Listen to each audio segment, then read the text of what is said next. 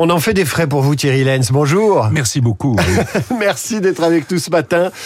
Un Joachim Phoenix en Napoléon amoureux et jaloux de Joséphine, de jolis costumes, du sang et des armes, du grand spectacle hollywoodien signé Ridley Scott. C'est le 51e film de fiction consacré à Napoléon. Je compte pas les documentaires. 10 000 livres lui ont été consacrés depuis sa mort. On me disait hier lors de la projection à laquelle j'ai assisté. Ça fait un livre par semaine sur Napoléon depuis sa mort. Alors, les chiffres sont pas à jour. C'est ceux de Ridley Scott, mais il n'est pas tellement à jour sur Napoléon. C'est près de 200 000. C'est un par 200 000 bouquins. C'est deux par jour depuis la mort de Napoléon. Et c'est Thierry Lenz qui le dit. Oui. Comment vous expliquez ça? Bah, D'abord parce que c'est un personnage important, donc euh, il est normal qu'on travaille sur euh, sur ce qu'il a réalisé, sur euh, sur ce qu'a été sa vie. et puis ensuite, il y a, y a, vraiment un public très nombreux qui s'intéresse à, ce sujet. Dans le, on va dire dans le marasme actuel de, de, de l'édition de Sciences Humaines, il y a, il y a deux sujets qui s'en tirent, c'est Napoléon et la Seconde Guerre mondiale. Euh, le public s'y intéresse, le public international aussi, pour qu'un réalisateur anglais euh, réalise une super production. Euh, et c'est pas fini, il y aura peut-être une version de 4 heures pour euh, pour Apple sur la plateforme. Ah, ne, ne, soyez pas si critique. le film insiste sur la, la relation de Napoléon à Joséphine. C'est un peu l'angle, un angle un peu passionnel, une relation presque soumise de Napoléon à sa, sa, maîtresse, puis sa femme, Joséphine de Beauharnais. Euh, comment vous résumeriez, vous, l'historien, cette relation entre Napoléon et Joséphine? Alors d'abord, ce qu'on voit dans le film, c'est un peu le, le Napoléon de, des ménagères, comme on disait autrefois. Euh, la, la, réalité euh, euh, touche un peu la, la fiction, c'est-à-dire que Napoléon et Joséphine forment un couple très particulier, un couple fusionnel, dans lequel, sur le plan privé, Joséphine domine au début et puis ensuite euh, elle est complètement dominée par Napoléon, mais jamais, jamais, jamais sur le plan politique. D'abord, Joséphine était trop intelligente pour ça.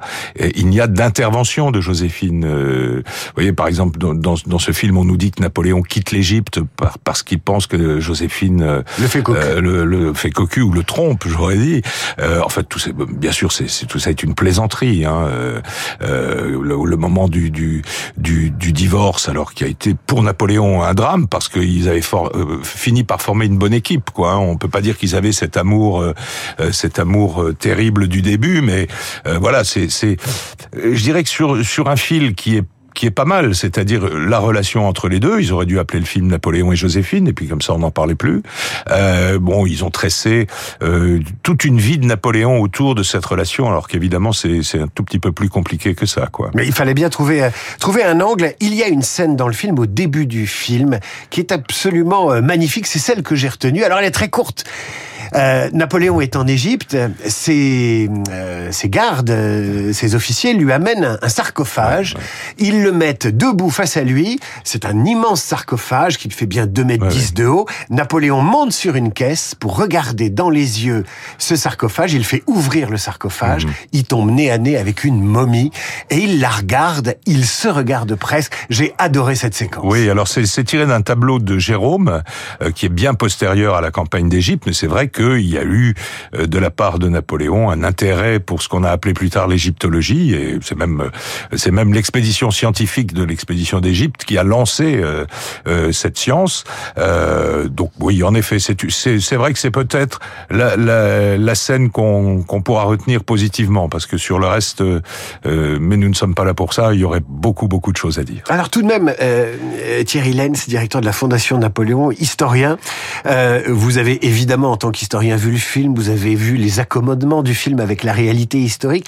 Mais moi, ce qui m'intéresse, c'est votre regard sur le regard des anglo-saxons sur Napoléon, euh, et pas qu'à travers ce film, mais euh, les Anglais, les Américains aussi, Hollywood regardent Napoléon et à travers Napoléon la France. Oui, là on est sur un produit un peu hybride, c'est-à-dire que euh, à la fois c'est un film, on va dire hollywoodien par les moyens, par comment dire le tintamarre de communication qui a été fait autour du film, mais probablement un film purement américain n'aurait pas eu, n'aurait pas provoqué ce type de, de déception parce que d'abord ils savent faire des films, ils savent faire une histoire. Vous, vous dites, il y a effectivement un angle, mais il n'y a pas d'histoire. Enfin, c'est une suite de scènes. Et puis on a affaire à un réalisateur anglais, vivant en France d'ailleurs, par-dessus le marché, qui, qui passe à côté du sujet et y compris par rapport à la vision qu'ont les Anglais de Napoléon aujourd'hui. Il y a toute une école napoléonienne entre guillemets en Angleterre qui revisite tout ça et qui ne se contente plus de la propagande britannique du 19e siècle. Or, ce que fait euh, Ridley Scott là, c'est une une reprise un peu de la, de la, de la propagande anglaise du 19e siècle avec euh, avec une vision de Napoléon qui est euh, presque celle des caricaturistes de, l'époque, c'est-à-dire un garçon mal, élevé, euh, qui ne vit que par ses sentiments, qui ne travaille pas, qui ne réfléchit pas, qui ne fait pas de politique. Enfin, voilà quoi. Bon, c'est la liberté de, de l'artiste et du, du réalisateur. Euh, le film mentionne à la fin que Napoléon est responsable de la mort de 3 millions d'hommes. Est-ce que c'est un chiffre plausible? Et deuxièmement, euh, question euh, question qui est traitée par Ouest France aujourd'hui, c'est Gattegno qui a attiré mon attention là-dessus. comment enseigne-t-on Napoléon aujourd'hui au lycée? Alors deux choses, les chiffres de, que donne Ridley Scott à la fin de, de, du film sont tous faux. Hein. Euh, il donne des chiffres de morts dans les batailles qui sont complètement fantaisistes, qui qu'on ne trouve même pas d'ailleurs dans les dans les livres euh, dans les livres critiques sur Napoléon. Enfin, 71 000 morts à la bataille de Borodino, ça veut dire euh, un combattant sur deux est mort, quoi. Hein. Enfin bon, bref, euh, passons. Le, le, chiffre exact, c'est à peu près 8, entre 800 000 et 1 million de Français, et à peu près autant de non-Français. Donc on va dire les guerres napoléoniennes, 15 ans, c'est 2 millions de morts. La guerre de 7 ans, 7 ans, c'est un million et demi, hein, juste 50 ans avant. La guerre de 30 ans, c'est 12 millions. Hein. Et puis je vous parle pas des autres conflits au 19e siècle, la guerre de sécession, euh, etc. Sur l'enseignement de Napoléon aux jeunes. Alors, c'est un, vrai sujet pour vous parce que vous avez fait un appel euh, aux dons pour des initiatives pédagogiques pour transmettre euh, non pas l'héritage mais la période napoléonienne. Voilà, voilà. Alors, contrairement à ce qu'on croit et ce qu'on ce qu'on dit souvent, Napoléon est enseigné à l'école depuis les réformes des programmes de, de Swad Ayada, enfin Jean-Michel Blanquer, ministre à l'époque. On étudie Napoléon en quatrième et en première de façon un peu plus approfondie, on va dire. Euh, et euh, avec des sujets qui ne sont plus comme c'était auparavant, euh, la dictature, le rétablissement de l'esclavage, etc. Tout ça est étudié, mais on essaye de mettre un petit peu les choses dans leur contexte. Il y a par exemple dans le programme de première un sujet sur le congrès de Vienne. C'est un peu même délicat pour les professeurs parce qu'ils l'ont jamais étudié eux-mêmes. Hein. Personne n'enseigne ça à la à l'université. Et donc donc je veux dire, il faut pas non plus toujours noircir le tableau.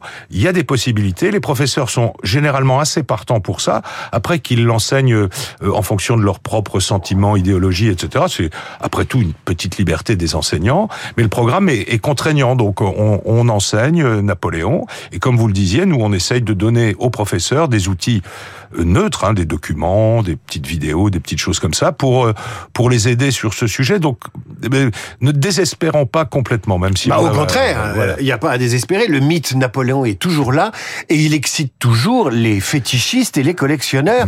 Il y a ce chapeau vendu près de 2 millions d'euros. Ça vous surprend, Thierry Lenz C'est pas la première fois qu'un chapeau de Napoléon s'arrache à prix d'or.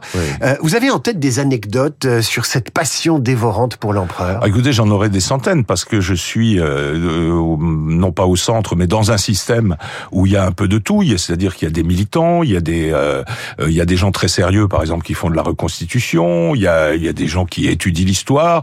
Il y a des personnes qui continuent à, à croire euh, dur comme fer à la légende. Donc voilà, on a tous les jours on rencontre quelqu'un qui euh, euh c'est, c'est, c'est il, il, il, est intéressant, mais il est intéressant euh, dans sa façon de de, de, de voir l'histoire. Alors là, rien ne me vient parce qu'il ne m'est rien arrivé de terrible ces derniers jours, mais voilà, on a toujours. il y a des gens qui s'arrachent les un, un, cheveu, ah, bah, une mèche de cheveux de Napoléon, un autographe, des objets qui lui ont appartenu. Oui, oui, oui. Ça, ça c'est véritablement c'est une espèce à la fois c'est un marché, il faut jamais l'oublier, mhm. mais c'est aussi un petit peu un culte. Hein, quand quand il y a une vente napoléonienne comme celle qui vient d'avoir lieu, euh, je veux dire, les gens se mettent à collectionner le catalogue très fort parce que dans le monde entier. Dans le monde entier, mais bon, vous venez de le dire, les prix ne sont pas non plus à la portée de, de toutes les bourses. Hein. Là, 2 euh, millions d'euros pour un chapeau. Le dernier s'était vendu à 1,8 million. Euh, le prochain, euh, on se demande jusqu'où ça, ça, ça pourra monter, avec toujours cette comment dire c'est c'est c'est un un marché donc le le vendeur a toujours tendance à en ajouter un petit peu, ce qui fait que après il y a toujours les discussions. Est-ce qu'il était bien comme ci, est-ce qu'il était bien comme ça, voilà. Donc c'est un c'est un marché duquel moi je me tiens éloigné parce que je je, je pense que on peut pas on peut pas tout savoir sur tout, être spécialiste de tout. Thierry Lenz, directeur de la Fondation Napoléon, euh, je voudrais que vous me parliez du, du voyage récent que vous avez fait à Sainte-Hélène avec Franck Ferrand, notre historien maison à nous. Euh, J'ai une expression triviale en tête, mais j'allais dire, vous avez dû vous éclater. Mais complètement. Alors d'abord, euh, d'abord, euh, les auditeurs de radio classique le savent, mais bon, Franck Ferrand est un est un garçon euh, délicieux et puis surtout il, il a une épaisseur culturelle que les qu'on ne soupçonne pas. Hein. C'est vraiment euh, c'est c'est un vrai et grand historien. Il avait donc organisé euh, la la partie conférence d'une espèce de petite croisière qui qui devait se rendre à Sainte-Hélène. Donc ça a été d'abord très agréable. On avait, il faut le dire aussi, un public qui était un peu motivé, donc ça ça aide toujours un peu. Il faut y aller. Hein, il faut y aller. Hein. Là là bon là on est, allé en bateau, donc c'est un petit peu plus long, mais même en avion, c'est long. Et puis sur place, on a donc vu les trois lieux qui sont euh, qui appartiennent à la France la maison de Longwood où est mort Napoléon, la tombe où il a reposé pendant 19 ans, et puis un endroit absolument charmant qui est le, le pavillon des Briards, qui se trouve euh, à l'entrée de l'île, si l'on veut. Thierry Lenz, directeur de la Fondation de Napoléon, vous connaissez à peu près tout sur tout sur Napoléon, en tout cas tout ce qui s'est écrit, euh, les archives. Vous vivez Napoléon depuis des années et des années. Que ressent-on quand on débarque sur cette île battue par les vents qui a donné lieu à un roman, enfin pas un roman, non, un récit extraordinaire euh, euh, de Jean-Paul Kaufmann qui s'appelle La Chambre Noire de Longwood, qui est un livre formidable. Mmh, mmh. Que ressent-on quand on débarque à Sainte-Hélène et qu'on s'appelle Thierry Lenz? Eh, Écoutez, alors on, on ressent. Euh, moi, c'était la cinquième fois que j'y allais, donc je vais vous parler de ma première impression, la première fois que j'y suis allé. Euh, D'abord, on est projeté dans un autre monde. On est vraiment projeté au milieu du 19e siècle. C'est une île qui n'a pas changé. Si vous prenez les gravures des années 1800-1850, vous regardez euh, comment sont les choses, ça n'a pas changé. Par ailleurs, euh, les lieux euh, français là-bas, qui s'appellent les domaines nationaux de Sainte-Hélène, qui sont gérés par le ministère des Affaires étrangères, sont dans un état absolument parfait. Il est vrai qu'il y a quelques années, il y a eu à peu près 3 millions d'investissements pour restaurer tout ça. bravo le ministère des Affaires étrangères, c'est très bien tenu par un directeur sur place. Et il y a véritablement la maison est dans l'état où elle était le jour de la mort de Napoléon. Donc ceux qui vont chercher ce type d'émotion le trouvent vraiment euh, sans, sans se forcer. Thierry Lenz, merci d'avoir été avec nous ce matin. Je rappelle que vous êtes historien, directeur de la Fondation Napoléon. Je rappelle aussi que si l'on se rend sur le site de la Fondation napoléon.org, on peut faire un don pour soutenir les actions de la Fondation, notamment pour soutenir l'apprentissage de la période napoléonienne par les jeunes, les jeunes qui seront sans doute tout de même fascinés par ce film de Ridley Scott. C'est quand même du grand spectacle. Moi, j'ai adoré cette scène, du tête-à-tête de du futur empereur avec cette momie égyptienne dans un instant, Charles Bonner, le rappel des titres, et puis ensuite la revue de presse Thierry Lenz. Merci. Merci beaucoup. Bonne journée, David.